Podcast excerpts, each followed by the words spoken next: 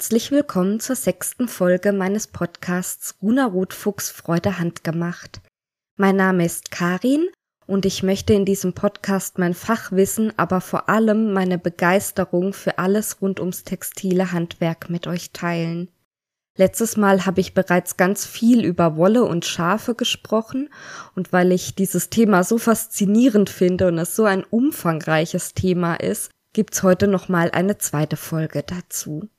Bevor es aber richtig losgeht, hier noch der Werbehinweis. Alle Empfehlungen, die ich gebe, sind ehrlich und einfach, weil ich finde, dass es empfehlenswerte Sachen sind. Ich bekomme dafür kein Geld oder sonst irgendwas. Trotzdem ist es rechtlich gesehen Werbung. Deshalb sei hier gesagt, dieser Podcast enthält Werbung. Heute geht's nochmal um Schafe und Wolle und vielleicht ist es sinnvoll, wenn ihr hier einsteigt, euch erst die letzte Folge anzuhören, wobei, ja, wahrscheinlich kann man es auch in der verkehrten Reihenfolge anhören. Wahrscheinlich ist das egal. In der letzten Folge hatte ich ja ein bisschen den Fokus auf der Wollfaser und heute liegt der Fokus mehr auf den Faserlieferanten, also auf den Schafen und der Geschichte, wie es überhaupt dazu gekommen ist, dass wir die Wolle heute nutzen und ja, so alles rund ums Thema Schafe. Wenn wir uns den Lebenszyklus eines Schafes anschauen, dann beginnt der mit der Zeugung oder ich steig mal bei der Zeugung ein.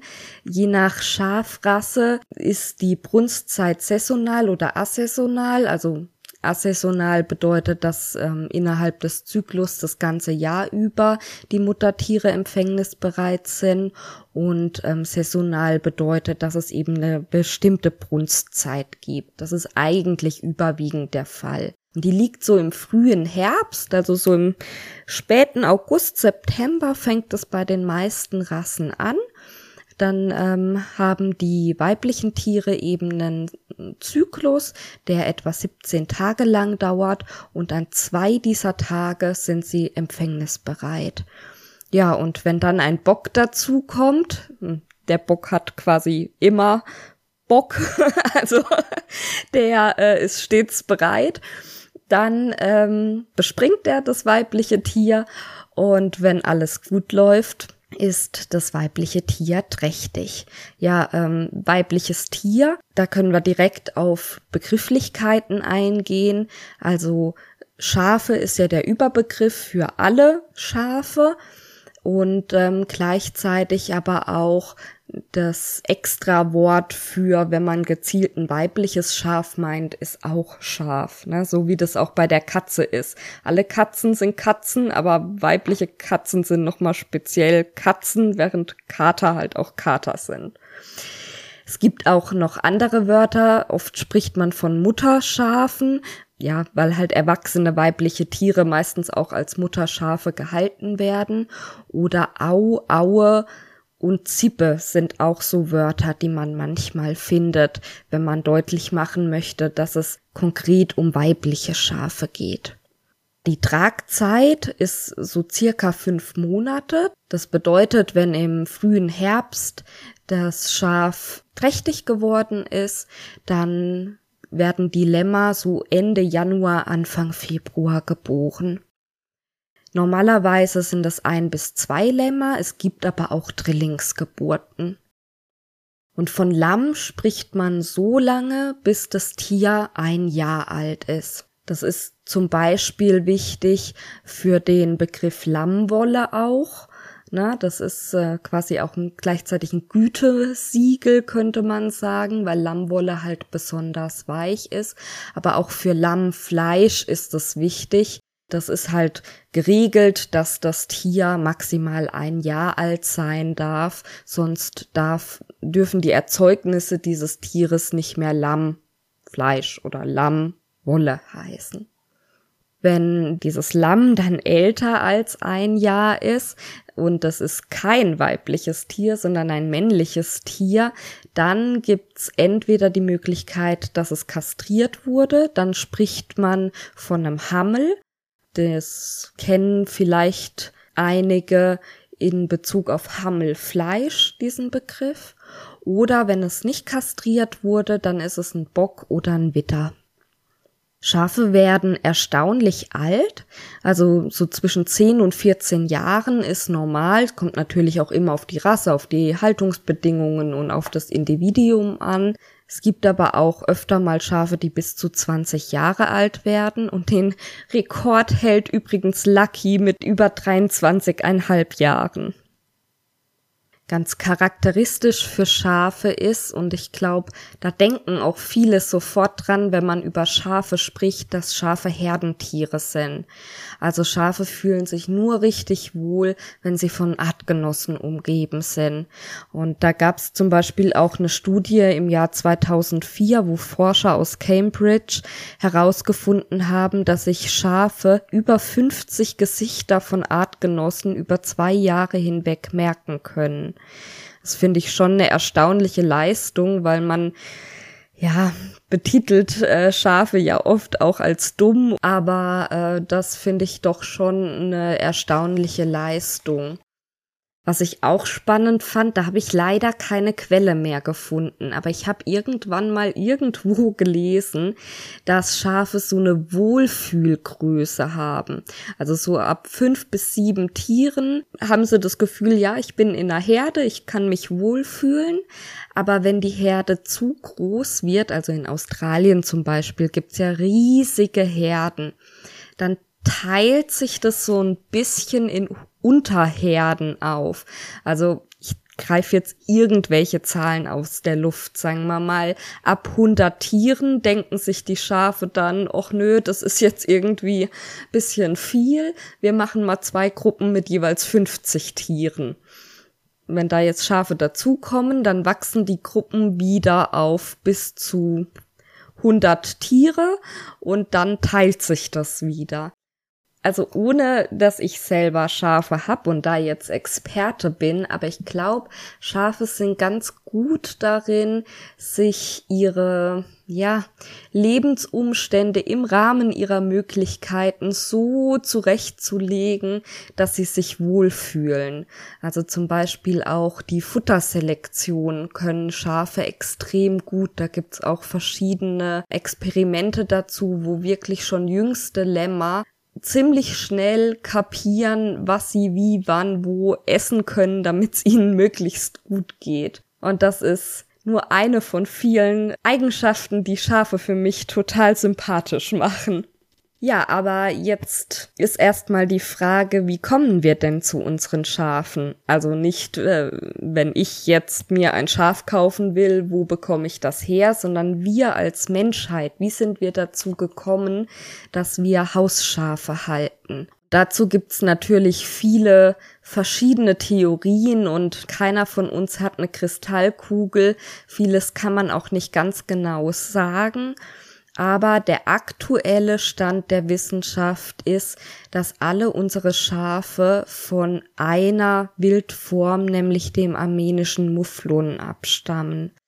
Früher hat man gedacht, dass es wahrscheinlich zwei Urahnen unserer Hausschafe gibt, nämlich einmal das europäische Mufflon, von dem die kurzschwänzigen Hausschafrassen hier in Nordwesteuropa abstammen, also zum Beispiel unsere Heidschnucke, und dann gibt's aber noch die langschwänzigen Rassen und da hat man gedacht, dass die vom Urial abstammen.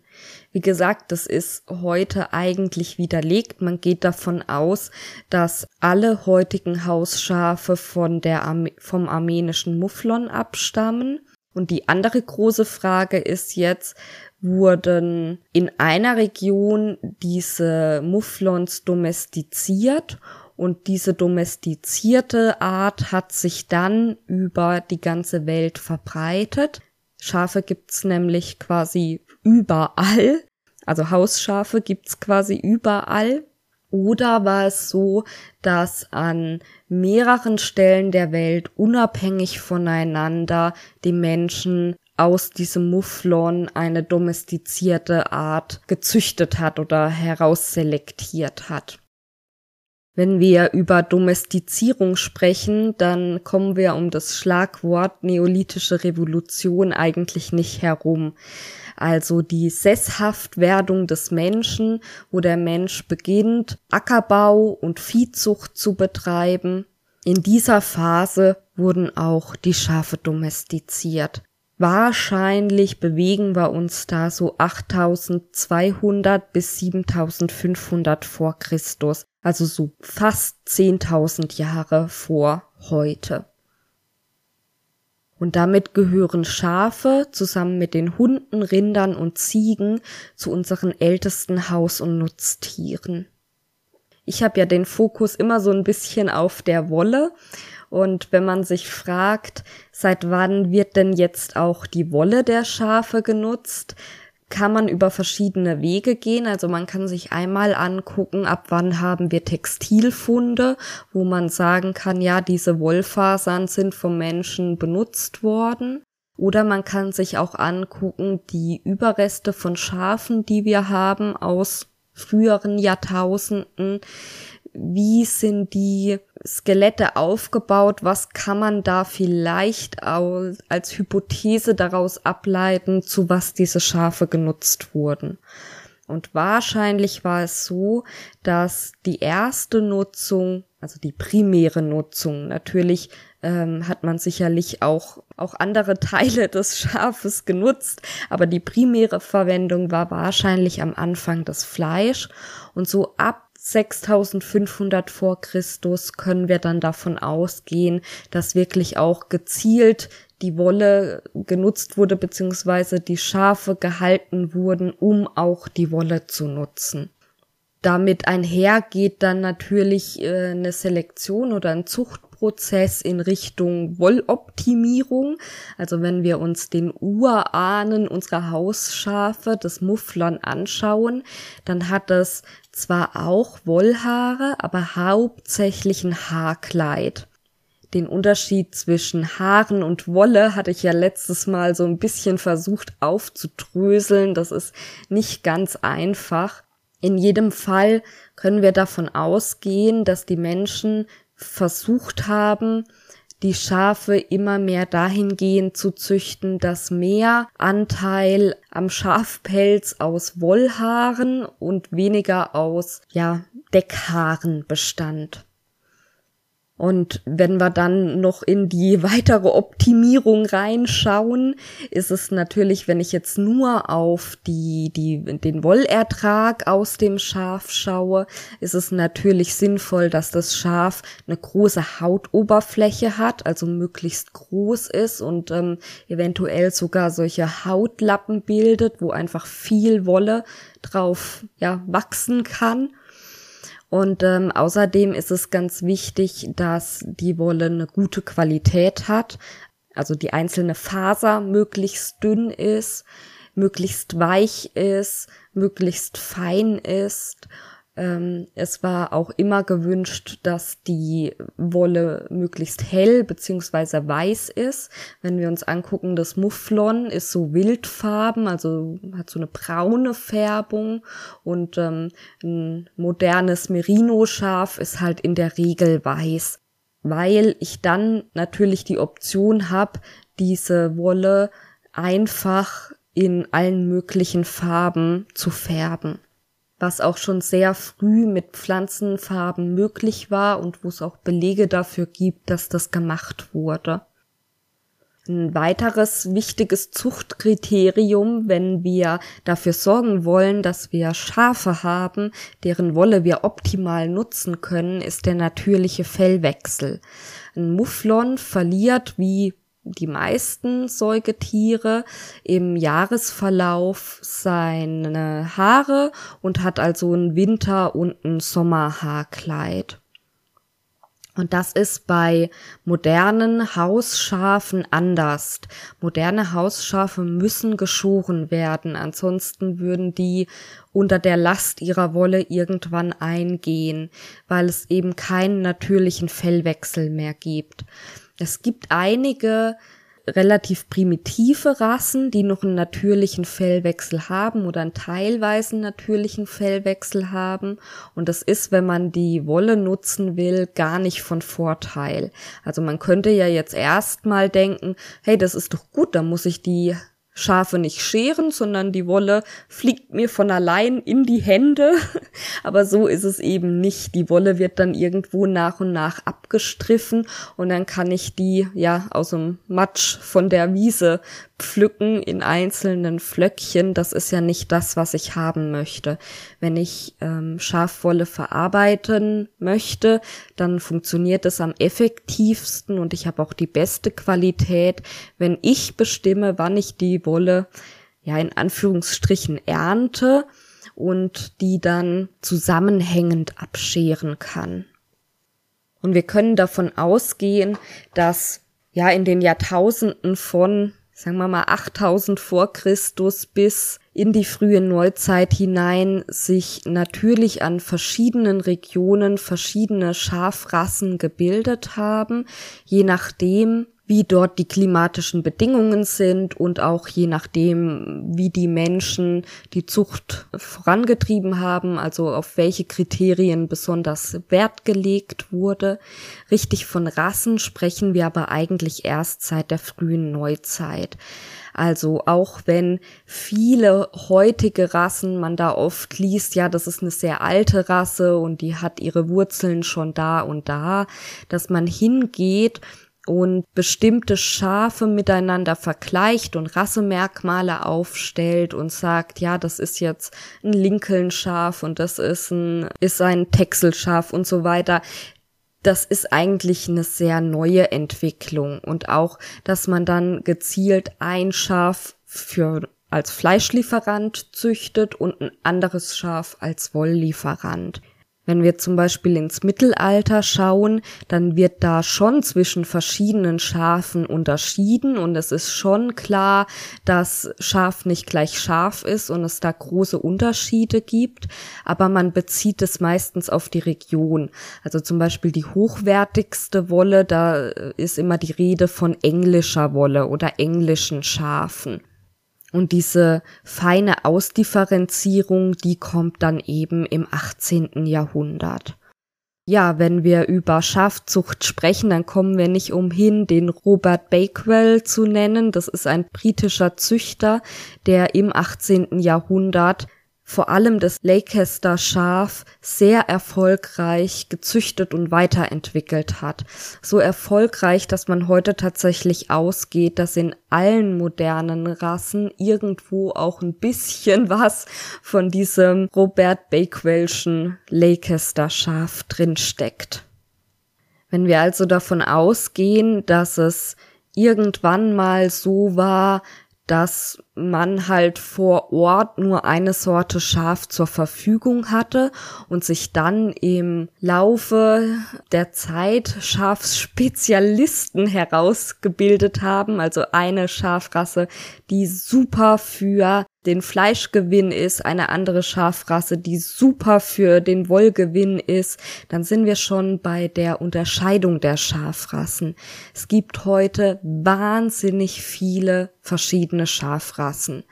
Und jetzt gibt's verschiedene Möglichkeiten, wie man versucht, diese ungezählten Schafrassen irgendwie in Gruppierungen einzusortieren, um da so ein bisschen, ja, eine Art Katalogisierung vorzunehmen. Und das einfachste und häufigste, was man findet, ist, dass nach der Nutzung unterschieden wird. Also man spricht dann von einem Landschaf oder von einem Fleischschaf oder Wollschaf, Pelzschaf, Milchschaf, eben je nachdem, wo der Fokus drauf liegt, welchen, für welchen Bereich es besonders gut geeignet ist. Da ich mich ja besonders für die Wolle interessiere, begegnen in den Kreisen, wo ich mich bewege, mir immer wieder auch die Unterscheidungen zwischen Haarschafen, also Schafe, die ein sehr primitives Haarkleid haben mit wenig Wollhaaren und dann die Feinmisch- und Grobwollschafe aber auch andere Körpermerkmale können zur Unterscheidung dienen. Also zum Beispiel die Kurzschwanz- und die Langschwanzschafe hatte ich ja schon angesprochen, als es darum ging, wo die einzelnen Schafrassen wohl herkommen und ob die alle vom Mufflon abstammen oder vielleicht manche vom Mufflon, manche vom Urial. Und zum Beispiel die Merino-Schafe werden zu den Fettschwanzschafen gezählt. Also auch da gibt's verschiedene Ausprägungen, über die man die Schafe dann versucht zu klassifizieren. Was sehr auffällig ist, wenn man sich mit den einzelnen Schafrassen auseinandersetzt, dass sehr, sehr viele Namen von Schafen sich von Regionen ableiten. Also zum Beispiel das Shetland-Schaf kommt halt von den Shetland-Inseln. Oder das Island-Schaf kommt von Island. Das Texelschaf kommt von Texel. Ich kann jetzt natürlich keine Prozentzahl sagen, aber ich würde schätzen, in 80 Prozent der Fälle ist eigentlich der Name irgendwo regional begründet.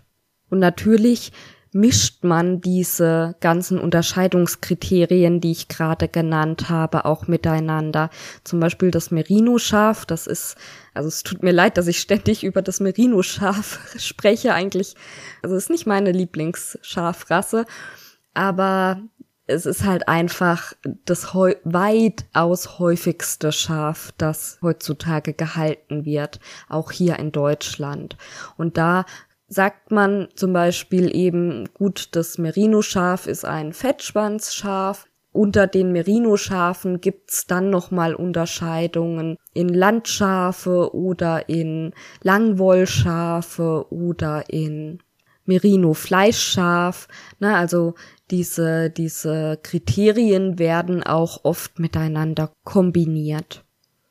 Jetzt habe ich schon mehrfach die verschiedenen Möglichkeiten der Nutzung angesprochen, also von Milch über Wolle, Fleisch, Fell, Leder, Horn, Talg, Darm, Sehnen.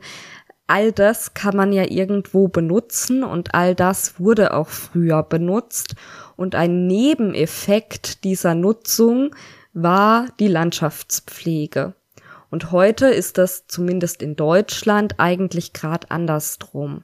Also in Deutschland ist die Hauptnutzung der Schafe die Landschaftspflege und alles, was dann noch bei rumkommt, ist ja ein netter Nebeneffekt. Und von diesen netten Nebeneffekten ist die Lammfleischproduktion das Wichtigste. Wolle zum Beispiel kann man ja leider wirklich eigentlich vernachlässigen. Auch in Deutschland gehaltene Schafe müssen natürlich geschoren werden, aber diese Wolle ist im Grunde nichts wert. Wenn es ganz blöd läuft, zahlt der Schafzüchter sogar drauf, also fürs Scheren und Entsorgen der Wolle. Wenn es gut läuft, kann er kostendeckend arbeiten, also dass der Scherer kommt, die Schafe schert und die Wolle mitnimmt und es geht mehr oder weniger bei Null auf oder es kommt sogar speziell bei weißer Merino-Wolle noch ein kleines bisschen was bei rum. Aber im Allgemeinen, die Wolle, die wir hier kaufen, stammt nicht aus Deutschland, sondern wird importiert aus Australien oder Neuseeland. Und das ist schon ein bisschen verrückt, dass wir was hier produzieren und es wegschmeißen, mehr oder weniger, und dann das gleiche Produkt woanders wieder einkaufen und einmal um die Welt schiffen. Manchmal muss man sich wirklich an den Kopf greifen, aber das wird natürlich nicht gemacht, weil die Menschen böse sich sind und sich denken, ach, jetzt machen wir mal ein bisschen hier was Dummes, sondern es hat halt, ja, viel mit der Wirtschaftlichkeit zu tun, aber schon auch mit der Qualität der Wolle. Und was eine ganz positive Entwicklung ist, Nachhaltigkeit ist ja immer mehr ein Thema und auch Regionalität und es gibt wirklich zunehmend viele Projekte, die sich eben für die Verwendung von regionaler Wolle einsetzen. Teilweise gibt's Kleidung aus regionaler Wolle, es gibt Handstrickgarne aus regionaler Wolle und ein ganz spannendes Projekt möchte ich euch kurz vorstellen. Das sind Düngerpellets aus regionaler Wolle. Ich habe euch in den Show Notes da auch ein YouTube-Video mit einer Dokumentation darüber verlinkt. Und tatsächlich ist es so, wenn ich mit Menschen spreche, die ja als Hobby ein paar Schafe halten und dann frage ich, was die mit der Wolle machen, dann sagen die eigentlich immer, dass sie es als Dünger beziehungsweise zum Mulchen benutzen. Rohwolle eignet sich hervorragend, um die im Garten zum Mulchen zu benutzen. Und das ist ja dann auch eine tolle Verwendung. Jetzt ist es so, wenn ein Hobby-Schafhalter seine fünf Schafe schert und in seinem eigenen Garten die Wolle verwendet, dann muss der die natürlich nicht groß aufbe aufbereiten. Wenn wir aber über eine wirtschaftliche Nutzung sprechen, also ein Schafhalter, der viele hundert Schafe hat, der kann natürlich nicht die Rohwolle einfach so an den Endkunden dann im Baumarkt verkaufen. Das funktioniert nicht. Das muss ja alles ordentlich aussehen und schön verpackt werden und auch für den Endkunden in seinem Schrebergarten dann gut händelbar sein. Und da gibt's jemanden, der versucht, eben solche Düngerpellets aus der Rohwolle zu machen. Also ich finde das eine ganz innovative, tolle Idee, wie man eben mit der Problematik umgehen kann, dass das Nebenprodukt Wolle, das bei der Schafhaltung entsteht, nicht am Ende im Mülleimer landet.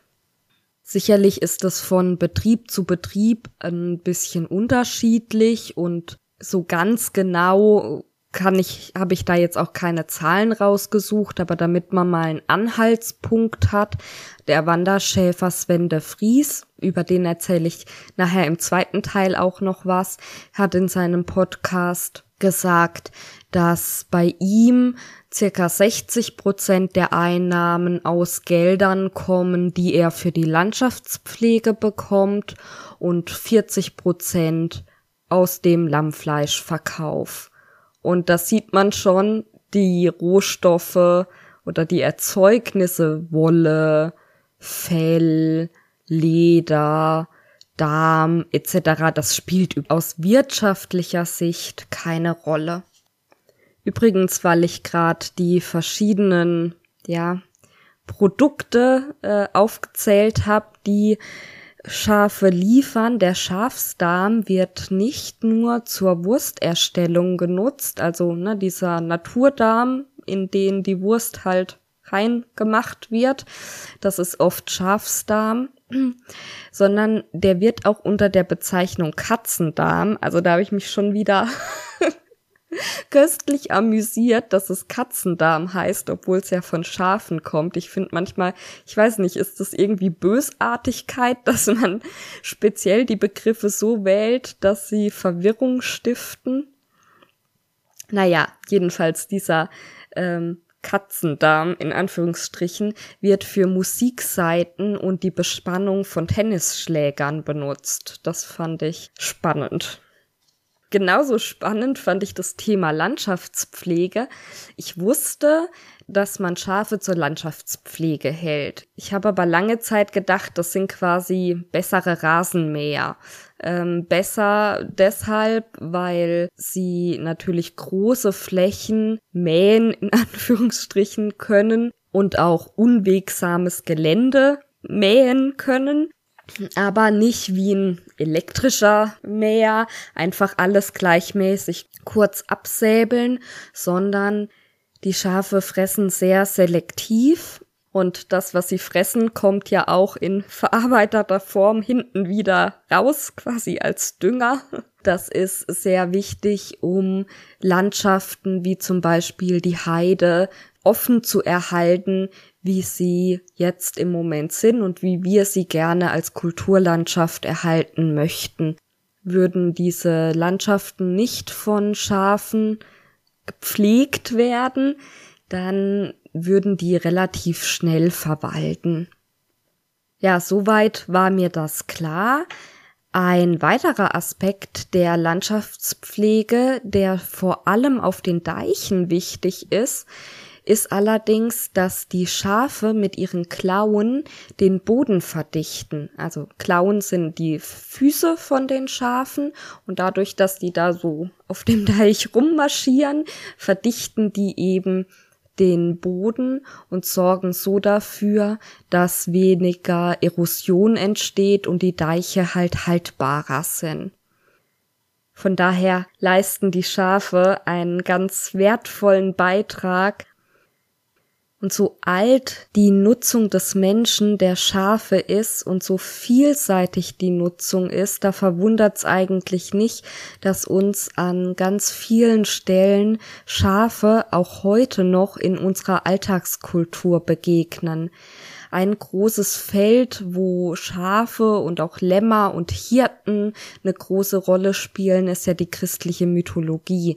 Das Lamm Gottes als äh, Sinnbild von Jesus Christus und auch diese Idee, der Herr ist mein Hirte und so weiter, das sind einfach Bilder, die ganz viel in der christlichen Mythologie Verwendung finden und darüber abgeleitet auch zum Beispiel in der Heraldik. Also viele Wappen haben einen Lamm mit integriert.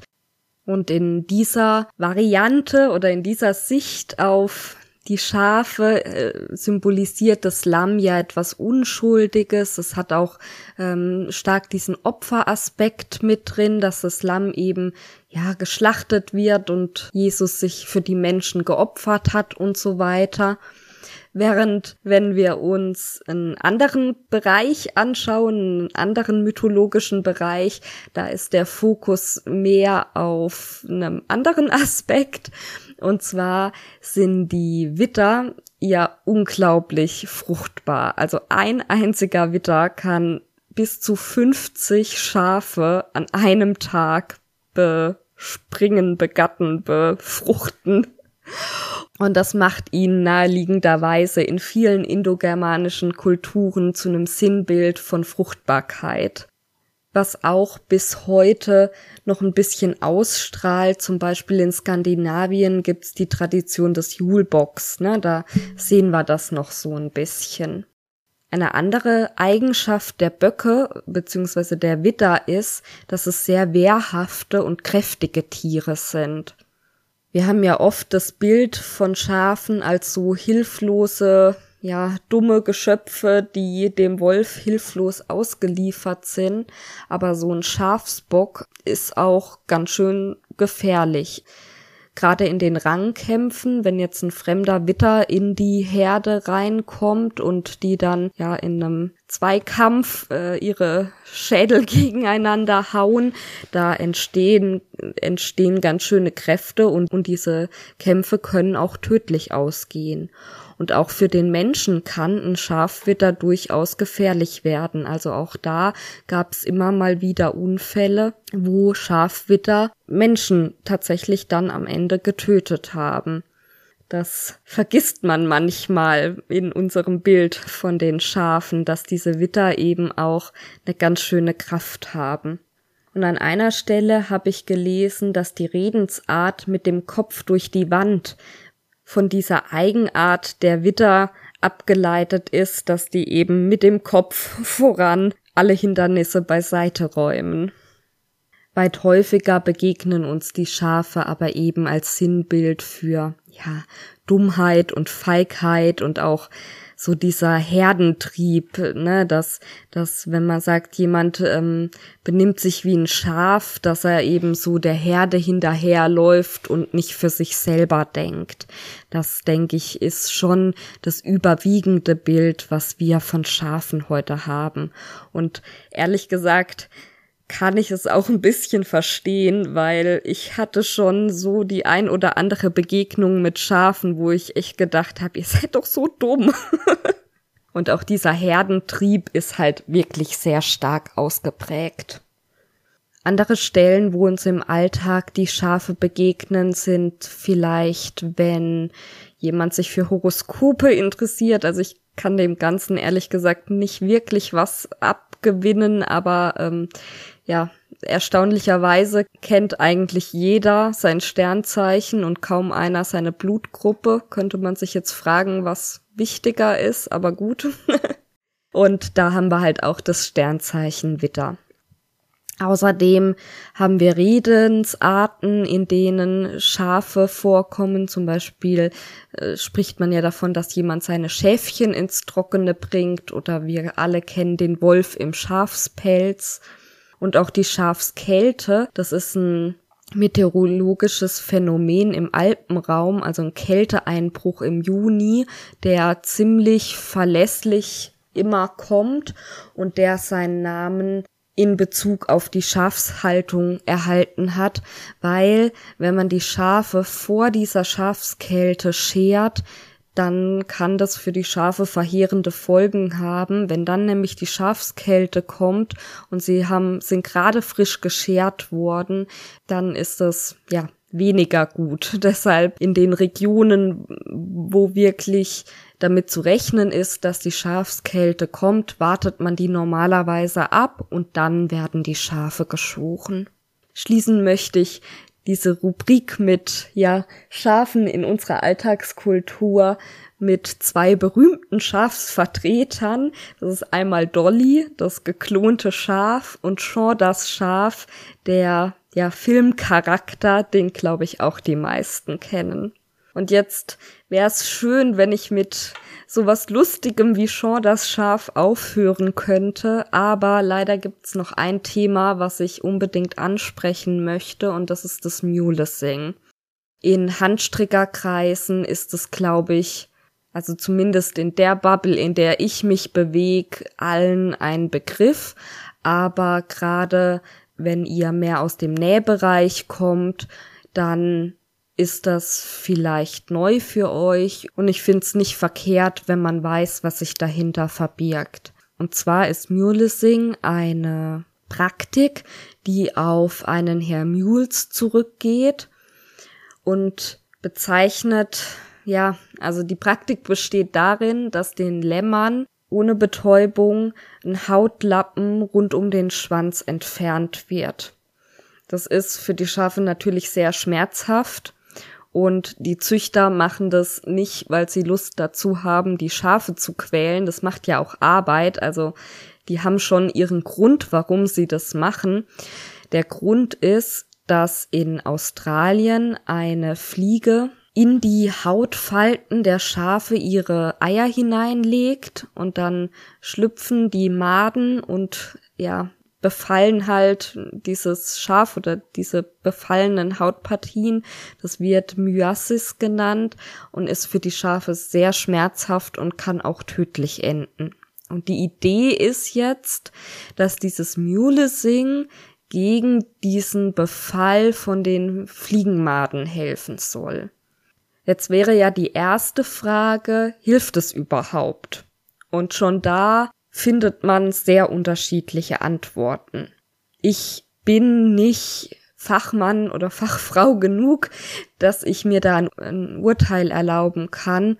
Aber selbst wenn es gegen diesen Fliegenbefall hilft, dann ist es halt so ein bisschen ja, weiß ich nicht, Feuer mit Feuer bekämpfen. Also man verhindert Schafsleid, nämlich diesen Fliegenmadenbefall, indem man den Schafen Leid zufügt. Das ist irgendwie nicht so ganz toll.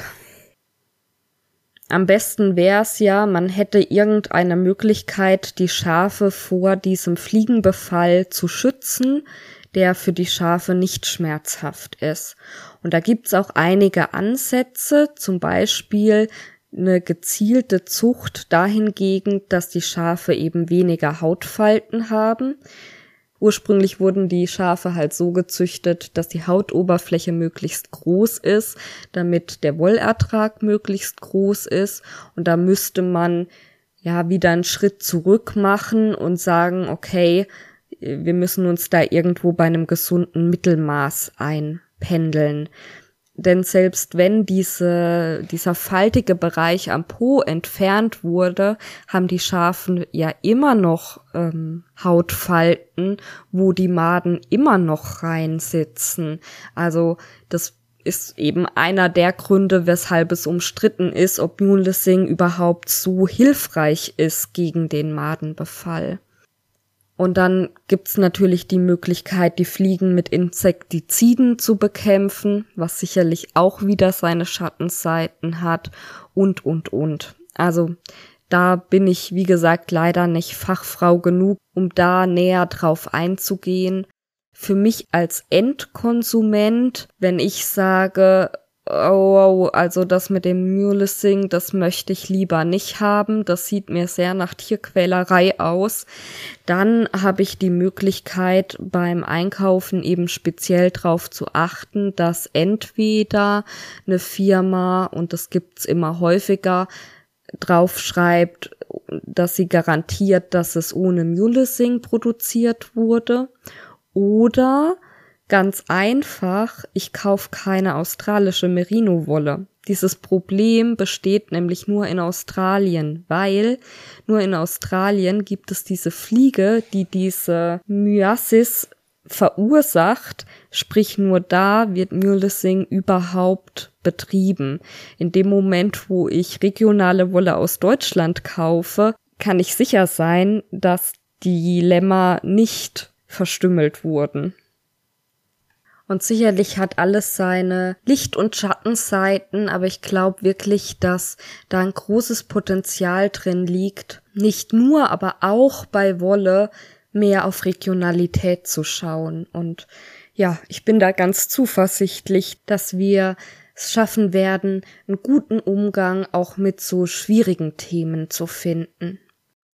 Und damit hoffe ich, dass ich noch so einen kleinen Bogen ins Positive gekriegt habe nach diesem etwas heiklen Thema und möchte meinen ersten Teil über die Schafe beenden und begrüße euch gleich im zweiten Teil.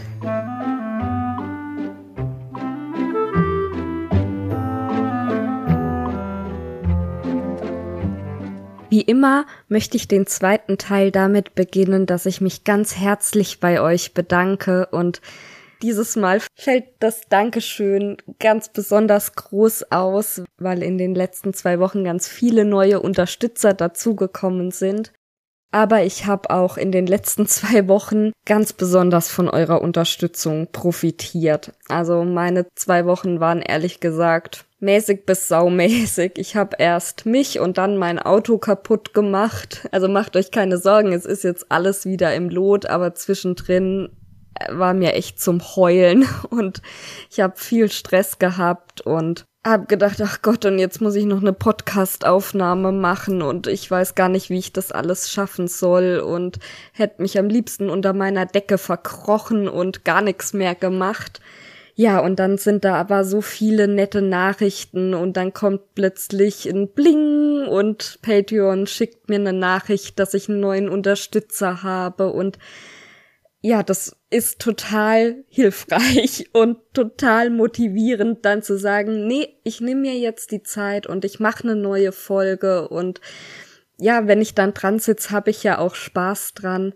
Und wirklich, wenn ihr diese Folge hört, dann verdankt ihr die Existenz dieser Folge meinen Unterstützern. Sonst, ich glaube, sonst hätte ich sie nicht gemacht, sonst hätte ich es noch mal eine Woche geschoben. In diesem Sinne wende ich mich jetzt kurz direkt an meinen neuen Patreons. Liebe Daniela, liebe Martina, liebe Jessie und liebe Manuela, vielen, vielen Dank. Ich freue mich total, dass ihr mich unterstützt und dass ihr den Schritt gemacht habt, auf Patreon zu gehen und mir monatlich auch einen finanziellen Beitrag zukommen lasst, damit ich die Produktionskosten dieses Podcasts stemmen kann. Das ist total schön. Dankeschön. Außerdem hat mich eine ganz liebe E-Mail erreicht von Susanne, die mich auch gerne unterstützen möchte, aber das nicht so gerne über Patreon machen möchte. Der Hintergrund ist folgender. Patreon ist eine Plattform, die es ermöglicht, dass ihr mir regelmäßigen Beitrag zukommen lasst und andersherum aber auch ich die Möglichkeit habe, euch kleine Goodies zukommen zu lassen. Und da stellt Patreon eben die Infrastruktur und diesen Service lassen die sich natürlich auch bezahlen.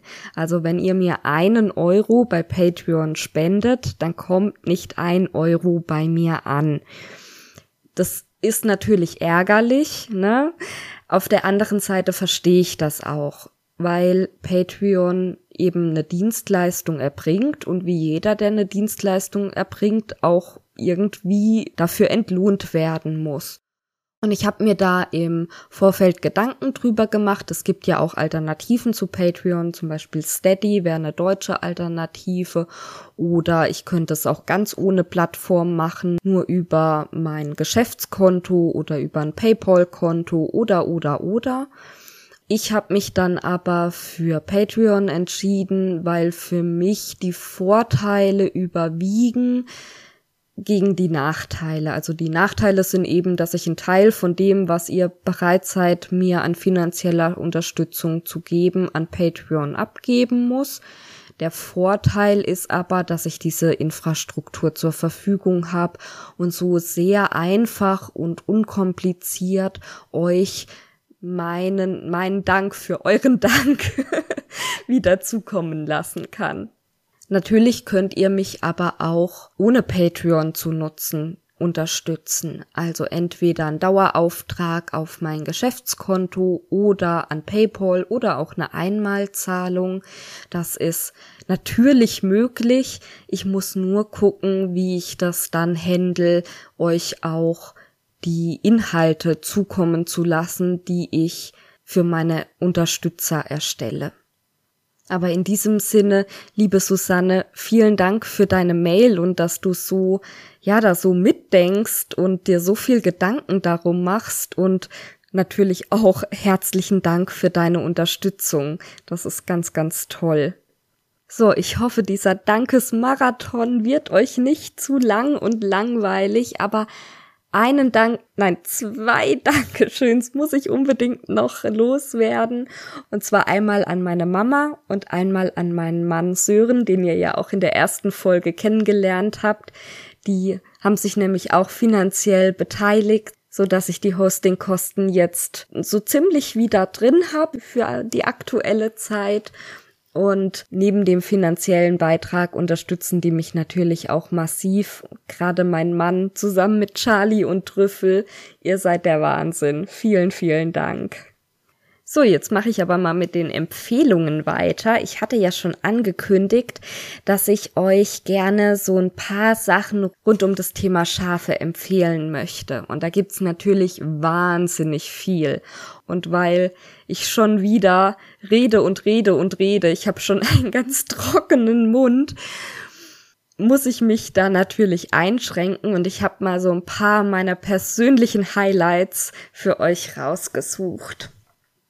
Also zum einen sind da zwei Podcasts, die ich euch unbedingt empfehlen möchte und die ja schon mit dafür verantwortlich sind oder vielleicht sogar hauptsächlich dafür verantwortlich sind, dass ich mich so sehr in das Thema Wolle reingestürzt habe und auch dann tatsächlich doch nach langem, jahrelangem Zögern gesagt habe, ja, ich möchte das Handspinnen angehen. Und das sind einmal Laura und Frieda vom Wollkanal. Bin auf den Wollkanal gestoßen, weil ich mangels nählastiger Podcasts viele Strickpodcasts höre. Und ja, über dieses Strickthema, um das es eben auch im Wollkanal geht, habe ich die gefunden, aber es geht eben auch viel ums Spinnen und auch viel um Rohwollverarbeitung. Und da haben mich die zwei wirklich so ein bisschen angesteckt. Also vielen, vielen Dank dafür, dass ihr mich in die Welt der Rohwollverarbeitung gelockt habt mit eurem Podcast. Ähnlich ging's mir mit dem Fiberthermometer. Das ist ein Podcast von Moni, die auch über Stricken und Spinnen spricht und ja, in den letzten Folgen sogar dann auch übers Nähen. Und das ist ein Podcast, der vielleicht auch für Leute interessant ist, die gar nicht selber spinnen oder stricken, sondern sich nur übers Nähen für Fasern und Textilien interessieren, weil sie wirklich ganz spannende Dinge auch immer aus der Welt der Textilien berichtet. Leider ist die letzte Folge aus dem Mai 2019. Sie hat zumindest im Podcast nicht offiziell gesagt, dass sie aufhören wird, aber hm, ich weiß nicht, ob mit zwei Jahren Pause da noch mal was kommt. Ich hatte ihr auch eine E-Mail geschrieben, aber leider keine Antwort bekommen. Ja, ich glaube, sie ist sehr beschäftigt, aber es gibt einige Folgen und die lohnen sich total. Und die kleine Schwester des Fiberthermometers ist übrigens der Fussel.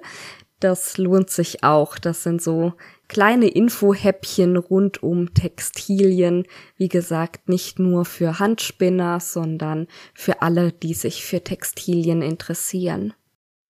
So, und als ich dann mal infiziert war mit dem Wollvirus, kam ich natürlich sofort auf die wundervolle, einzigartige Shanti Manu. Also wenn man sich für Wolle und Wollverarbeitung interessiert, dann kommt man quasi um sie und vor allem ihre YouTube-Videos überhaupt nicht drumrum. Und das aus gutem Grund. Also nicht nur, dass sie total sympathisch ist, und wirklich unterhaltsame Videos und auch Podcasts macht, sondern es ist einfach auch super informativ und ich habe wirklich mit Hilfe ihrer Videos ganz, ganz viel gelernt. Die Links findet ihr übrigens alle in den Show Notes. Also alles, was ich euch hier jetzt vorstelle, habe ich auch noch mal in die Show Notes gepackt. Bevor ich mehr allgemein auf Schafthemen komme, möchte ich noch ein letztes, eine letzte Sache aus dem Bereich Handspinnen nennen und das ist die Handspinngilde. Wenn ihr euch für Handspinnen interessiert, dann lohnt es sich wirklich, sich das mal anzugucken. Also der Mitgliedsbeitrag kostet im Jahr 24 Euro. Das ist wirklich nicht viel. Das ist zwei Euro im Monat und man bekommt einfach ganz, ganz viel dafür. Mein Hauptantrieb war, dass ich die Mitgliederzeitschrift haben wollte, die ich jetzt schon dreimal, glaube ich, erhalten habe und die jedes Mal total liebevoll gestaltet war mit ganz interessanten Beiträgen zum Thema Schafhaltung und Handspinnen und Wollverarbeitung. Und außerdem kann man die Bibliothek nutzen was ich auch schon ja intensiv genutzt habe und es gibt noch ganz viele andere Vorteile, aber das war so das, was es für mich wirklich lohnenswert gemacht hat. So, bevor jetzt alle Nicht-Handspinner wegschalten, komme ich mal auf etwas äh, mehr scharf als wolllastiges und das ist der Wanderschäfer Sven de Vries, den ich schon im ersten Teil kurz mal erwähnt hatte.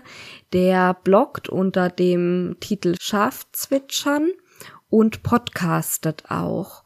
Und was ich ganz sympathisch finde, er podcastet halt aus seiner Schafherde heraus. Also man hört dann als mal die, er sagt immer die Mädels, also die Schafe, hört man dann im Hintergrund blöken und dann macht der Hund mal nicht so, wie er soll, dann wird der zurechtgewiesen. Also man hat da wirklich so ein bisschen das Gefühl, man ist bei ihm draußen auf der Schafweide, mitten in der Herde und er erzählt einem interessante Dinge über die Schafhaltung, und meine letzte Empfehlung ist eine literarische, die ich auch allen, die jetzt mit Wolle und Schafen per se erstmal nicht so viel anfangen können, trotzdem empfehlen kann. Und zwar ist es Clan Kill und der zweite Teil Garou von Leonie Swann.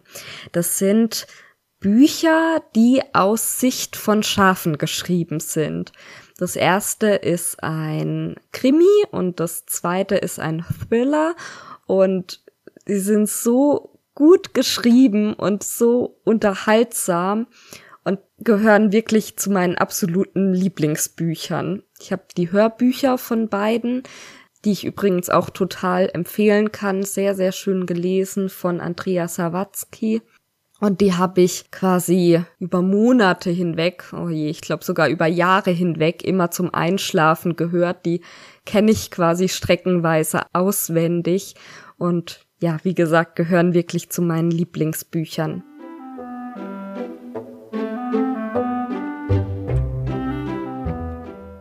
Weil das ja eigentlich ein Nähpodcast ist und ich ganz schön viel über Themen rede, die nichts mit Nähen zu tun haben.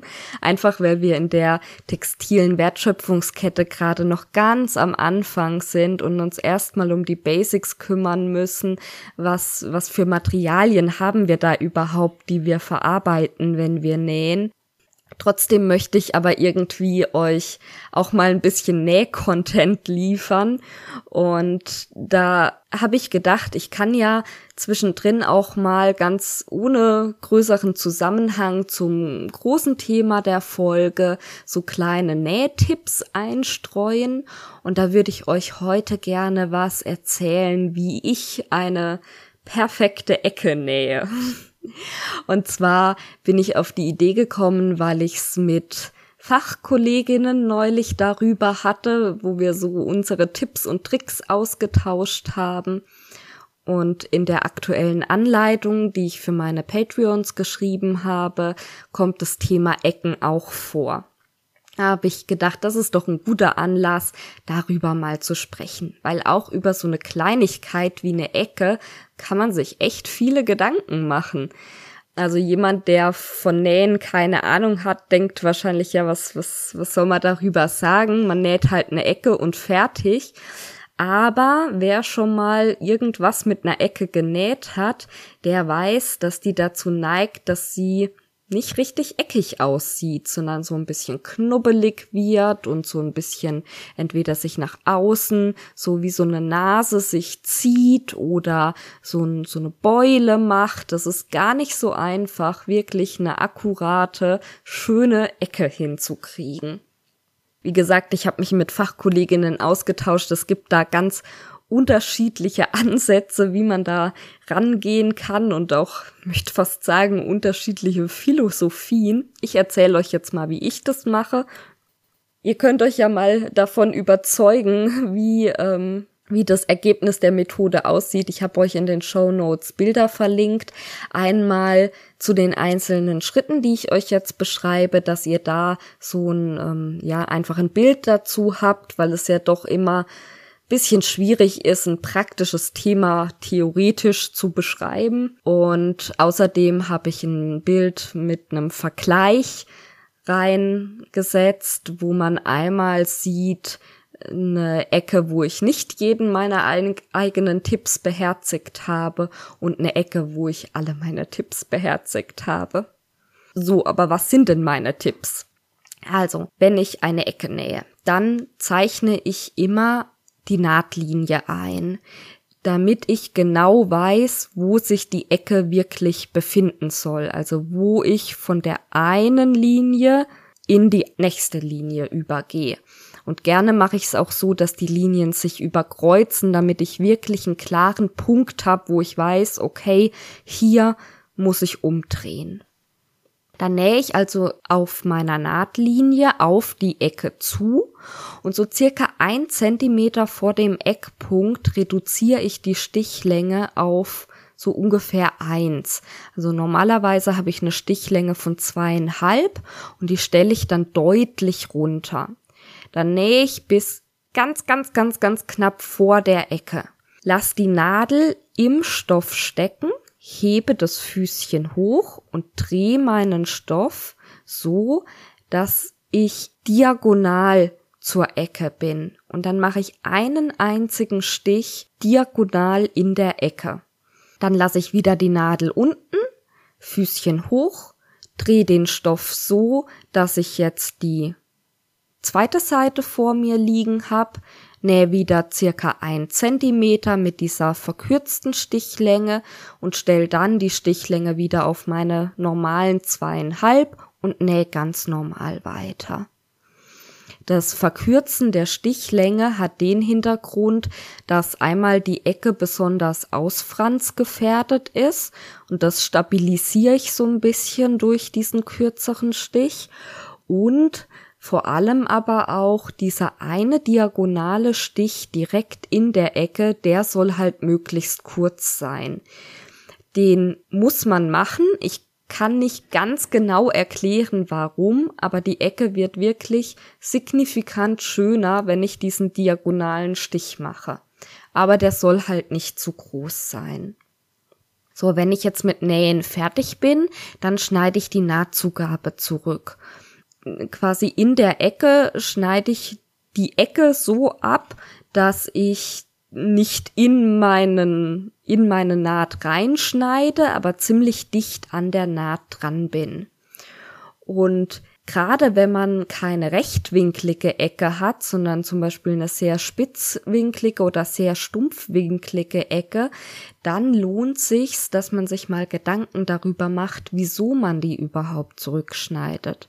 Ihr müsst euch vorstellen, wenn man das Teil wendet, dann liegen die Nahtzugaben nicht wie im Zustand, wenn ich nähe, dann zeigen die nach außen, sondern wenn ich es wende, dann klappen die nach innen. Und jetzt müssen die im Bereich der Ecke möglichst so verschnitten werden, dass die Kanten aneinander und nicht übereinander stoßen. Wenn ich aber zu viel wegschneide, kann das gerade bei dicken Stoffen auch ein Problem sein. Dann habe ich nämlich so eine mh, mm, so eine Kuhle quasi an der Stelle, wo keine Nahtzugabe ist. Also ich habe Nahtzugabe, dann ein Stückchen ohne Nahtzugabe und dann wieder Nahtzugabe. Und das kann auch unschön aussehen. Wenn ich das einmal kapiert habe, wieso ich die Nahtzugabe zurückschneiden muss und wo die später im fertigen Zustand liegt, dann ist es eigentlich ganz logisch, wie viel ich da wo an welcher Stelle wegschneiden muss. Als nächstes kommt ein Schritt, den viele Hobbyschneider sehr hassen und deshalb nicht machen, das Bügeln. Viele bügeln ja beim Nähen entweder gar nicht oder ganz am Ende. Quasi es wird genäht, genäht, genäht, genäht und wenn dann alles fertig ist, dann wird gebügelt. Dann ist es aber meiner Meinung nach eigentlich zu spät dann noch das Ergebnis total schön hinzubügeln, ist zwar manchmal sogar noch möglich, aber viel aufwendiger, wie wenn ich mir einfach zwischendrin immer mal wieder die Mühe mache, zum Bügeleisen zu greifen. Und das ist auch genau der Schritt, den ich euch in dem Vergleichsbild gezeigt habe. Also beide Bilder, das obere und das untere, wurden alle Schritte genau gleich gemacht, bloß bei dem unteren habe ich jetzt diesen Bügelschritt eingebaut. Bevor ich die Ecke wende, bügel ich die Nahtzugaben auseinander. Das ist manchmal ein bisschen schwierig, je nachdem, wie klein das Teil ist, was ich bügeln möchte quasi das Bügelbrett so in die Ecke zu stecken, beziehungsweise das Bügelbrett da reinzustecken, ist meistens unmöglich, so dass ich bis direkt in die Ecke bügeln kann. Und ein Werkzeug, was da total hilfreich ist, ist ein Bügelamboss. Jetzt hat natürlich nicht jeder Hobbyschneider einen Bügelamboss zu Hause und die sind auch nicht ganz günstig. Deshalb möchte ich euch noch zwei Alternativen vorstellen. Also bei vielen Sachen funktioniert schon ein Ärmelbügelbrett und ein Ärmelbügelbrett ist was, was man wirklich, wenn man, gerade wenn man Bekleidung näht, sehr, sehr häufig gebrauchen kann. Also das ist eine Investition, die sich lohnt und die sind auch nicht so furchtbar teuer. Und noch besser funktioniert es, wenn man einen Rundstab nimmt, der nicht zu dick ist auch nicht zu dünn. Ich habe euch auch da ein Foto in die Show Notes gepackt, dass ihr euch das vorstellen kann. Und diesen Rundstab steckt man dann in die Ecke rein und dann kann man schön die Nahtzugabe auseinander bügeln. Ähm, Wer es besonders komfortabel haben möchte, macht sich den Rundstab irgendwo fest. Ich habe zum Beispiel zwei so Klettbandbänder, mit denen ich den Rundstab an meinem Ärmelbügelbrett festmachen kann dann ist das sehr viel angenehmer. Ja, und jetzt, nachdem ich die Nahtzugaben auseinandergebügelt habe, wende ich das Ganze. Und beim Wenden gibt's auch einen kleinen Trick. Ich fahre mit meinem Mittelfinger an die, quasi in das Teil, was ich wenden möchte, rein, unter oder genau an die Stelle, wo die Ecke liegt. Und mit meinem Daumen halte ich von links direkt auf diese Stelle drauf. Und jetzt stülpe ich den Stoff über meine Finger, während ich eben diesen Punkt so ein bisschen mit den Fingern rausdrück. Und meistens ist es dann überhaupt nicht mehr notwendig, da irgendwie noch die Ecke gewaltsam rauszudrücken. Das ist was, was ich ganz häufig sehe, dass Leute mit einer Schere oder irgendwas in die Ecken reingehen und dann gewaltsam versuchen, die Ecken nach außen zu drücken. Das würde ich euch nicht empfehlen. Das wird meistens nicht so schön. Es kann natürlich sein, dass die Ecke trotz aller dieser vorherigen Schritte noch nicht ganz perfekt ausgeformt ist. Und da gibt's natürlich die Möglichkeit, dass man sie von innen rausdrückt. Ich würde dafür, wenn ihr euch nichts extra dafür anschaffen wollt, lieber einen Stift als eine Schere benutzen Ganz angenehm finde ich es mit dem Ecken- und Kantenformer von Brüm. Der ist auch nicht besonders teuer. Das scheitert dann eher meistens daran, dass man nicht weiß, wo man den gerade rumfliegen hat. Aber das ist wirklich ein sehr günstiges Werkzeug, was sich, finde ich, wo sich die Anschaffung lohnt. Also das ist die eine Möglichkeit, diese Ecke von innen raus zu drücken. Die andere Möglichkeit ist, die von außen rauszuziehen. Dazu nehme ich eine Stecknadel und pieks ganz vorsichtig außen in die Ecke rein und hol mir den, ähm, den Stoff, der da noch so ein bisschen sich nach innen wölbt, vorsichtig raus.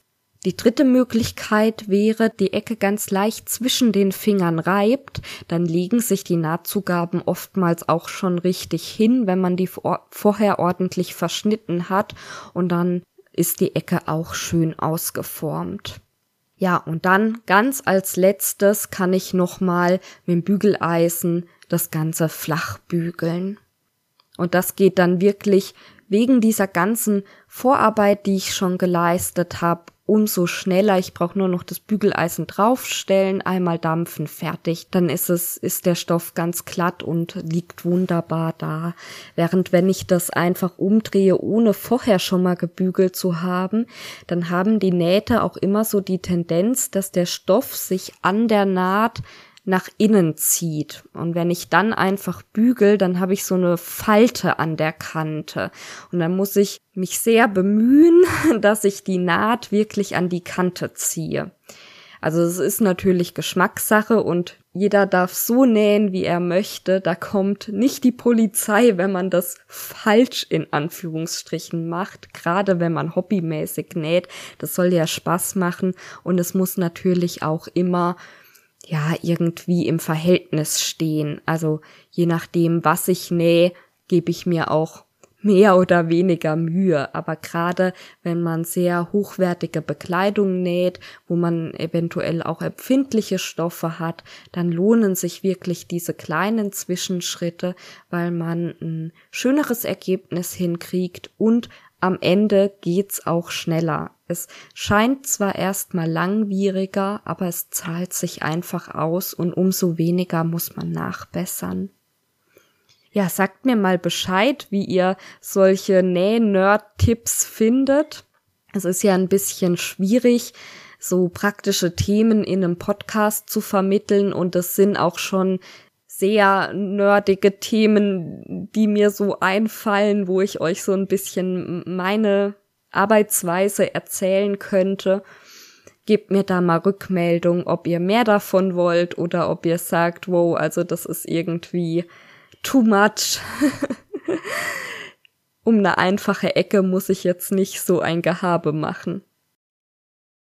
Dann wär's das auch schon für heute. Ein aller allerletztes Anliegen habe ich noch, beziehungsweise einen letzten Wunsch, dass ihr mir eine Rückmeldung gebt. Und zwar brauche ich im Moment zum Schneiden immer sehr, sehr lange. Das liegt daran, dass ich mich bemühe, die Atemgeräusche und diese Schmatzer, die entstehen, wenn man halt in ein Mikrofon spricht, dass ich mich bemühe, die möglichst rauszuschneiden. Das dauert aber eben sehr, sehr lange. Und ich werde jetzt mal versuchen oder ich möchte jetzt mal testen, wie es ist, wenn ich das in dieser Folge nicht mache. Und ihr könnt mir mal Rückmeldung geben, ob ihr sagt, ja, es war wirklich die Folgen davor angenehmer zuzuhören. Es lohnt sich, dass ich die viele Zeit da reinsteck, die Qualität so zu verbessern. Oder ob ihr sagt, pff, das war jetzt irgendwie egal für mich, dann würde ich mir diese Stunden und wir reden leider wirklich über viele Stunden, die ich brauche, um diese, ja eben diese Atemgeräusche rauszuholen, dann würde ich mir die in Zukunft sparen. In diesem Sinne freue ich mich über eure Rückmeldungen. Ich wünsche euch ein schönes Wochenende. Genießt die Zeit und habt ganz viel Freude bei allem, was ihr tut. Bis dahin, ciao.